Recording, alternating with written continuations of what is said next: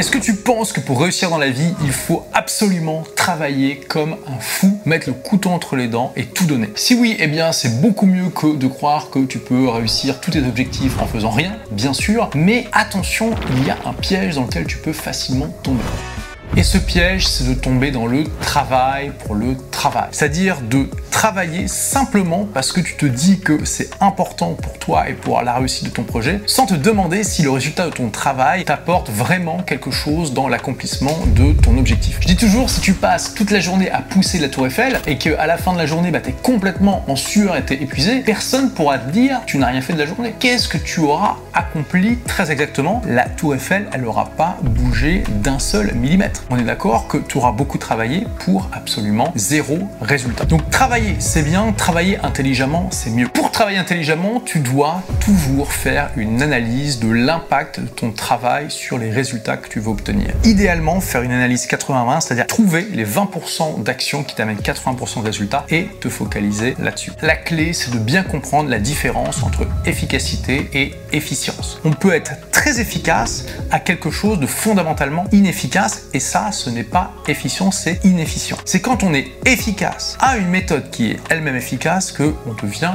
efficient. Je te donne un exemple simple. Admettons que tu veux gagner plus d'argent, que tu hésites entre deux carrières. Soit tu vas devenir vendeur de porte-à-porte pour un produit que tu apprécies, soit tu vas eh bien, essayer de vendre ce produit en tant qu'affilié sur Internet en te bâtissant une audience. Si tu deviens le meilleur vendeur de porte-à-porte du monde, tu n'auras jamais autant de résultats que si tu es un marketeur moyen sur le web. Pourquoi? Parce que tu ne vas pas pouvoir scaler en tant que vendeur de porte-à-porte. Tu vas forcément devenir limité dans le nombre de clients que tu vas pouvoir avoir chaque jour. Et oui, tu pourrais me dire d'accord Olivier, mais après, je vais embaucher des gens, je vais former des personnes à ma méthode, je vais développer le business. Et dans ce cas-là, c'est ok, mais tu vas plus seulement être vendeur de porte-à-porte, tu vas devenir entrepreneur et c'est déjà un autre métier. Mais dans tous les cas, c'est infiniment mieux de vouloir devenir plutôt marketeur sur Internet parce que tu vas pouvoir profiter de la scalabilité immense d'un business sur le web et aussi de la liberté géographique que te donne cette technologie et la capacité de pouvoir vendre dans le monde entier. Donc tu vois dans ce cas, quelqu'un qui choisit de devenir un vendeur de porte-à-porte et qui devient bon, c'est un excellent exemple de quelqu'un qui devient bon à quelque chose qui est intrinsèquement inefficace. Et on pourrait dire que cette personne a posé une échelle sur un mur, monté le mur et va se rendre compte au bout d'un moment que malheureusement l'échelle n'est pas posée sur le bon mur. Donc retiens ça, on peut devenir bon à des choses inefficaces et c'est absolument ce que tu veux éviter. Si tu veux pouvoir bénéficier d'effets de levier et avoir des résultats qui vont au-delà de toutes tes espérances, tu dois devenir bon à des choses qui sont intrinsèquement efficaces. Ensuite, même si tu appliques ce principe, c'est facile d'oublier ou de s'embarquer dans des choses qui sont pas si efficaces que ça, ou tout simplement de faire par tradition des tâches qui ont un moment fait sens et qui étaient efficaces un moment dans ton organisation et qui, à partir d'un certain temps, ne le sont plus. C'est important régulièrement de se poser la question pourquoi je fais cela? Est-ce que c'est vraiment nécessaire? Est-ce que je ne pourrais pas tout simplement éliminer cette tâche? Qu'est-ce qui se passerait dans mon business si j'éliminais cette tâche? Est-ce que je ne pourrais pas la déléguer? Est-ce que je ne pourrais pas l'automatiser avec notamment des logiciels? Peut-être une fois tous les trois mois, une fois tous les six mois, je te recommande de passer une semaine comme ça où tu vas te poser la question régulièrement pourquoi je fais cela? Est-ce que c'est vraiment nécessaire? Ensuite, quelque chose de très important aussi pour ne pas tomber dans le travail pour le travail, c'est de trouver quelque chose en dehors du travail qui te remplit, quelque chose qui te rend impatient de fermer ton ordinateur. Parce que c'est quand tu as cette chose qui te remplit à l'extérieur du travail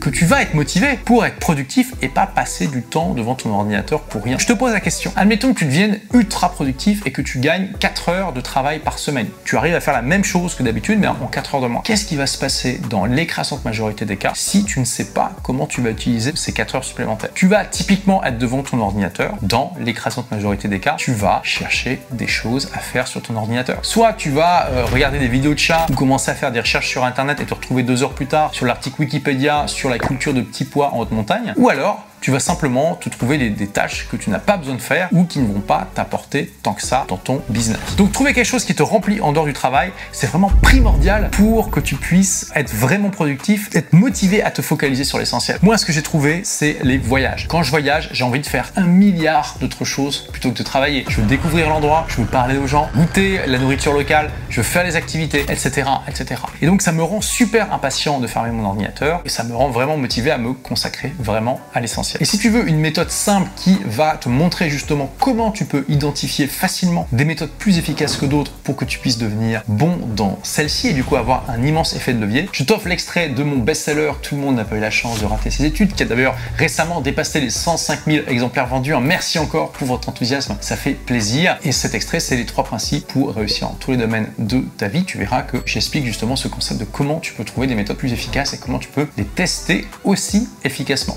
Merci d'avoir écouté ce podcast. Si vous l'avez aimé, est-ce que je peux vous demander une petite faveur? Laissez un commentaire sur iTunes pour dire ce que vous appréciez dans le podcast tout simplement. Ça aidera d'autres rebelles intelligents comme vous à trouver le podcast et puis à être inspirés tous les jours ou presque par lui. Merci et à très vite pour de nouvelles aventures.